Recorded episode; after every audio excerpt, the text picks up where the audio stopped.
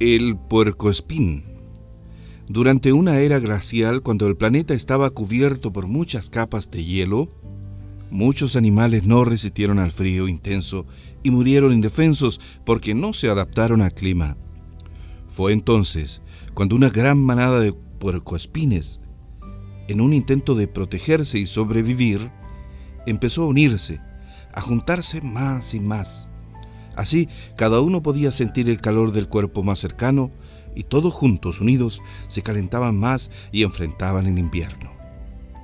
Pero los espinos de cada uno empezaron a herir al otro compañero más cercano, justo aquel que le daba más calor, aquel calor que garantizaba la vida y alejaba la muerte. Por ello se alejaron heridos, adoloridos y afligidos, no aguantando más el espino de sus compañeros porque dolía mucho.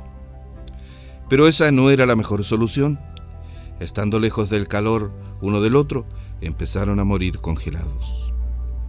Los que no murieron empezaron a acercarse nuevamente, poquito a poco, con precaución y cuidado.